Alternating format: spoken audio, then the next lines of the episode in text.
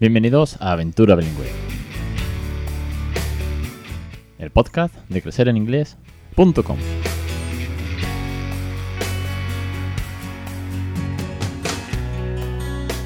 Capítulo 206, 28 de mayo de 2020. Muy buenas, mi nombre es Alex Perdel y esto es Aventura Bilingüe. Ya sabéis que este es el podcast de bilingüismo, de Crecer en Inglés, la plataforma de curso en el que yo cuento la experiencia de mi hijo, en el que hablamos de cómo introducir una segunda lengua, de todo eso, mucho más, de sobre todo de muchos tips, consejos, experiencias y tal, que hace que, bueno, que esto una semana más tenga sentido y yo muy, pero que muy agradecido de que estéis ahí.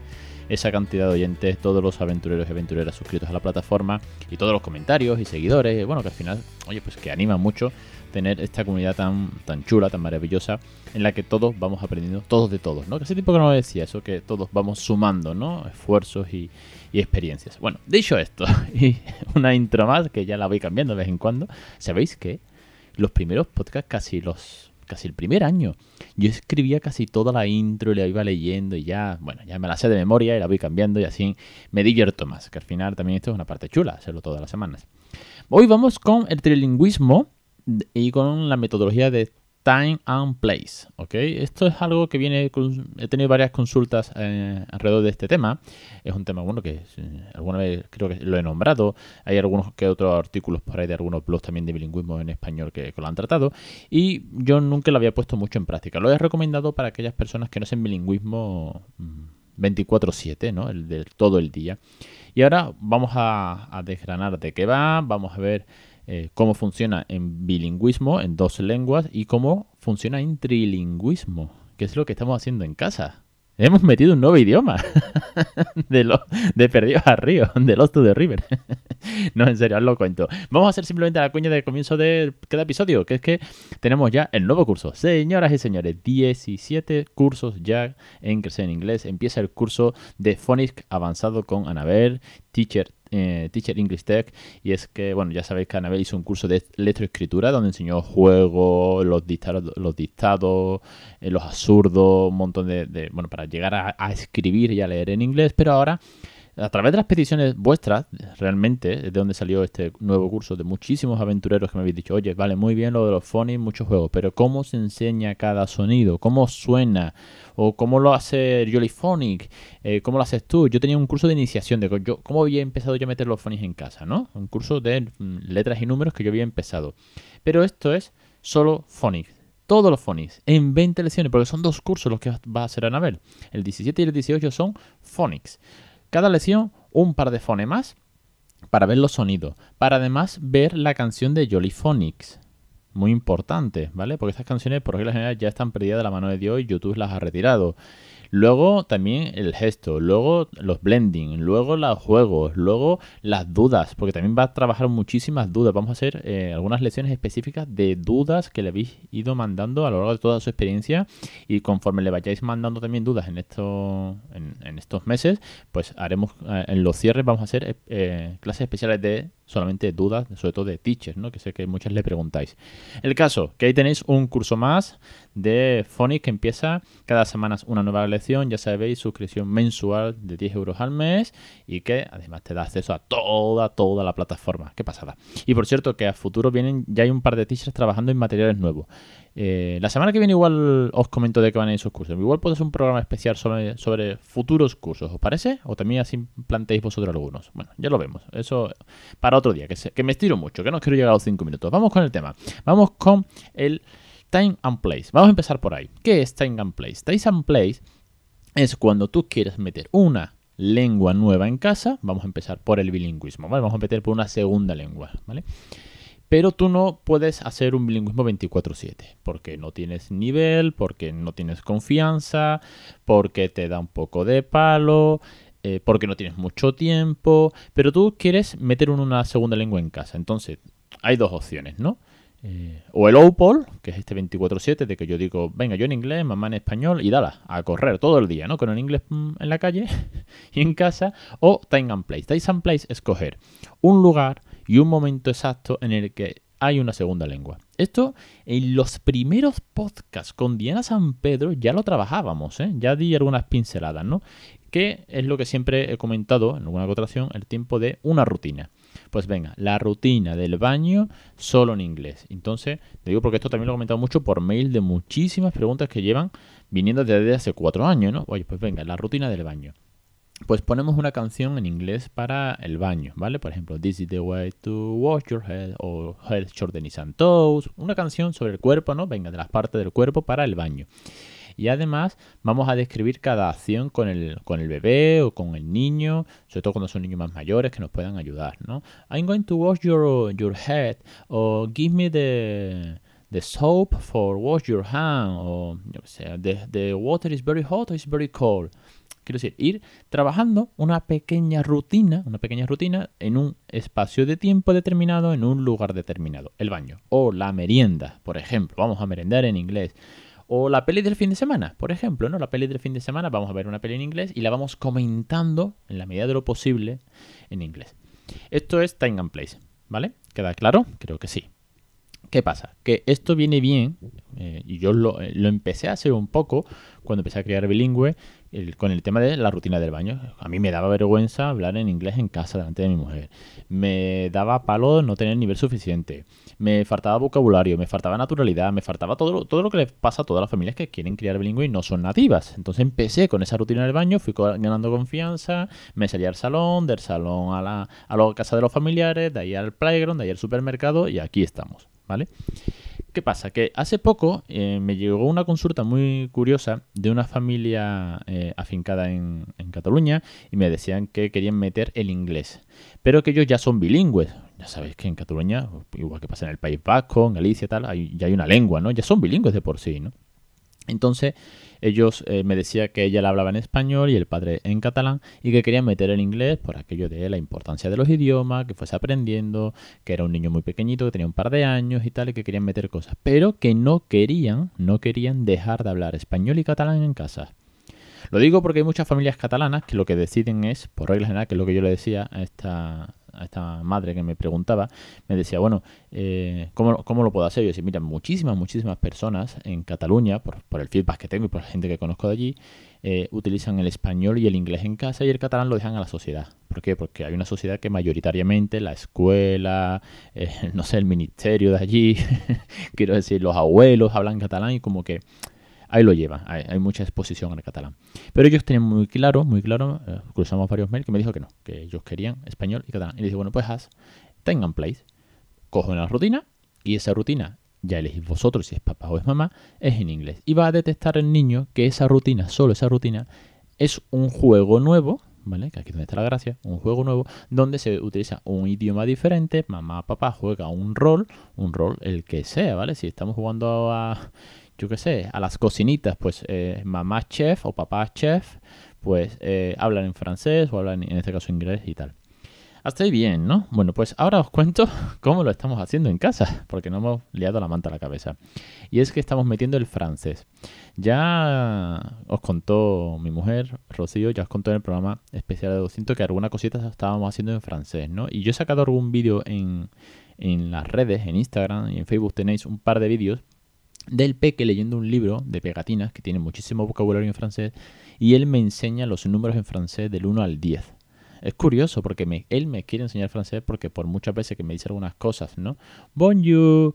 Y yo le digo, mm, hello. Me dice, no, tienes que responder en francés. Y le digo, es que yo no sé francés. Entonces me quiere enseñar. Cojonudo. Cojonudo porque tiene esa intención de enseñar, porque tiene ese hambre, ¿no? Tiene esas ganas.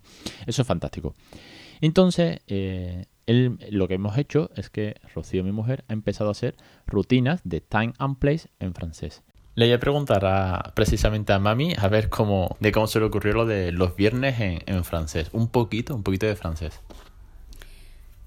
Pues debido al confinamiento y tener que inventarme cosas en general, eh, una de las cosas que siempre Raúl mm, le llamaba la atención son palabras en otros idiomas y desde que era más pequeñito en francés de vez en cuando le enseñábamos cosas. Entonces pensé, bueno, este es mi momento. Le llevo diciendo que le voy a enseñar un poco de francés desde que nació y nunca hemos encontrado tanto el tiempo. Entonces ahora pues ya que tenía que darle clase todas las mañanas, pues pensé en meter un día a la semana. Mm, eso si le apetecía ir probando Y la verdad es que le ha gustado bastante. Él, lo pide, y lo recuerda. Los viernes son francés.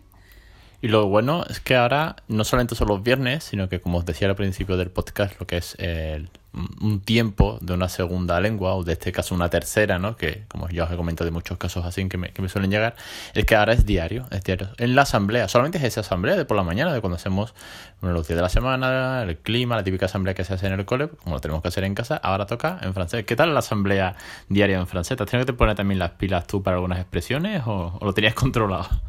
No, no, no, he tenido que recordar bastante. Yo francés hace mucho tiempo que, que no lo tocaba, entonces, mm, aunque es cierto que tuve muy buena profesora y aprendí muchísimo en los tiempos instituto que me invitaron a seguir aprendiendo, hacía bastante tiempo que ya no lo tocaba y, y claro, al, no sé, a los adultos parece que se nos olvida muy rápido. Entonces sí, no, me tengo que preparar las clases porque si no eh, me quedaría pillada muchas veces y aún así me quedo, pero bueno, él, le enseño canciones, como se empieza todos los idiomas cuando empiezan más tarde, cuando no se hace de manera natural desde pequeño. Le enseño canciones y le, le voy repitiendo las cosas muchas veces, hago juegos hasta que hasta que bueno consigo ver que lo ha entendido y lo ha lo ha interiorizado. Entonces los viernes francés, de ahí pasamos ya, en 60 días de confinamiento hemos pasado ya al francés diario por la mañana en la, en la rutina de la asamblea del cole mañanero. Y bueno, que va a ser lo siguiente, si seguimos en este estado de alarma, ¿qué más? Bueno, sé un poquito italiano.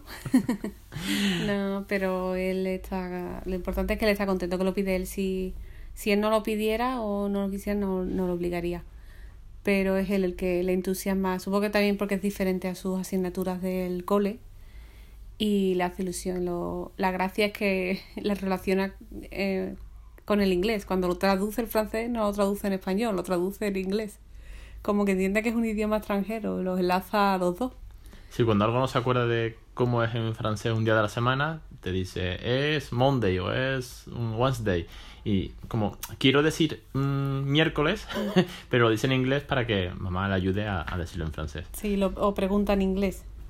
Eh, bueno, entra en modo idioma, llamémoslo así. Pues muchísimas gracias. Puedes- Nada, ya aquí colaborando. Ya dentro de nada, no sé si será esta colaboración semana sí, semana no. Lo iremos viendo.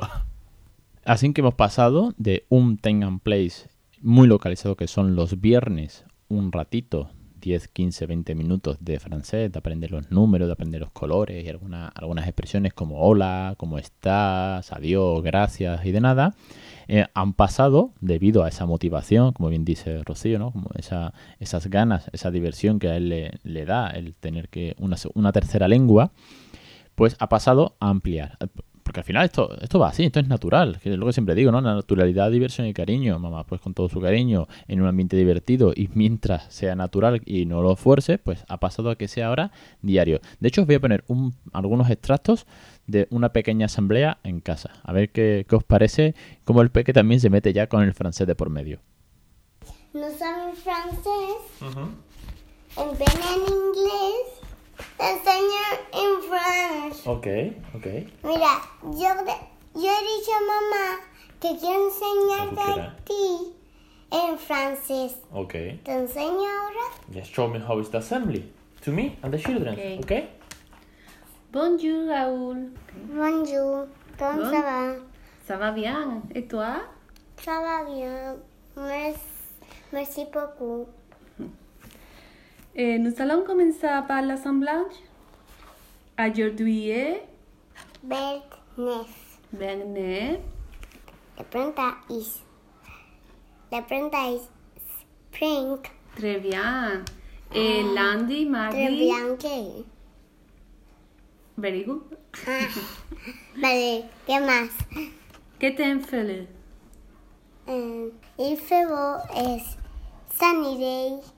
Il fait beau, it's a sunny day. Very good. Ah, Lundi, mardi, mercredi is mercredi. eh, mercredi es is Wednesday. Ok.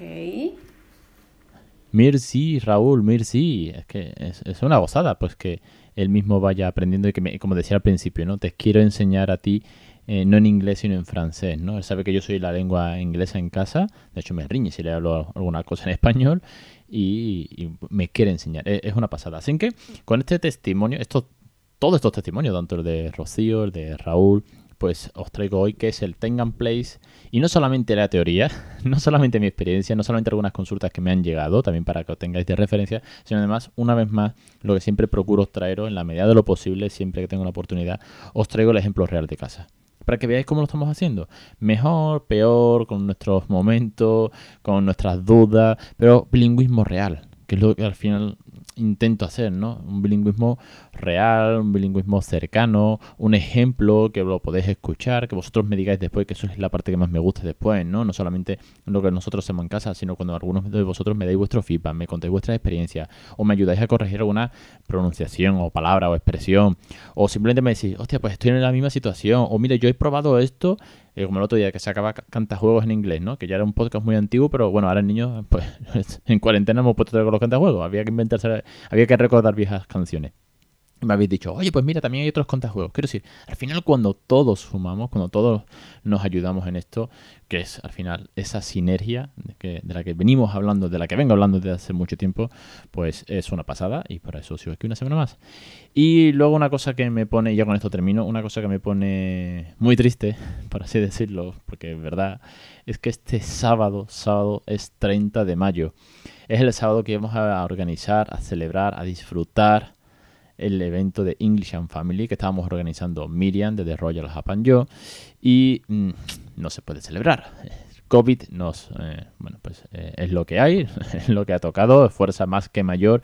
Y desde aquí, pues deciros que seguimos dándole vuelta a ver qué podemos eh, hacer para finales de año, cuando todo esto esté mucho más relajado, cuando podamos cambiar de, de, de zona geográfica, que nos podamos mover, que el ambiente sea más relajado, no queremos celebrar un evento tenso ni mucho menos, porque el evento es para divertirnos, para inspirarnos y para sobre todo coger mucha energía en, en el camino de, del bilingüismo real. Pero bueno, algo, a ver si podemos hacer algo por, por, por Instagram, a ver si podemos hacer algún directo, eh, comentar, no sé, algo queremos hacer ahora de, cara al verano para divertirnos también con, este proyecto que no está abandonado ni mucho menos. Desde, desde aquí una vez más, gracias a los eh, patrocinadores y colaboradores, porque desde luego sigue en marcha, ya que mm, esta vez no ha podido ser por la fecha. Pero bueno, este evento lo queremos sacar. Y me da mucha rabia que este era la fecha señalada, 30 de mayo, lo tengo en el calendario marcado todavía como evento English and Family, no lo he quitado, es curioso. Y, yo tendría que estar ahora mismo súper nervioso. Este podcast de hoy yo lo tenía marcado en mi Excel, lo tenía marcado como el pre-evento. En fin, eh, una pena. Pero bueno, lo, lo, haremos. No me cabe duda de que sí.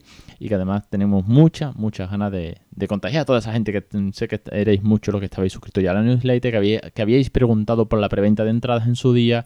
Bueno, menos mal que hicimos las cosas despacio, con, con, con buen pie porque si hubiésemos sacado preventa y no hubiese salido el evento, bueno, siempre es un follón este tipo de cosas.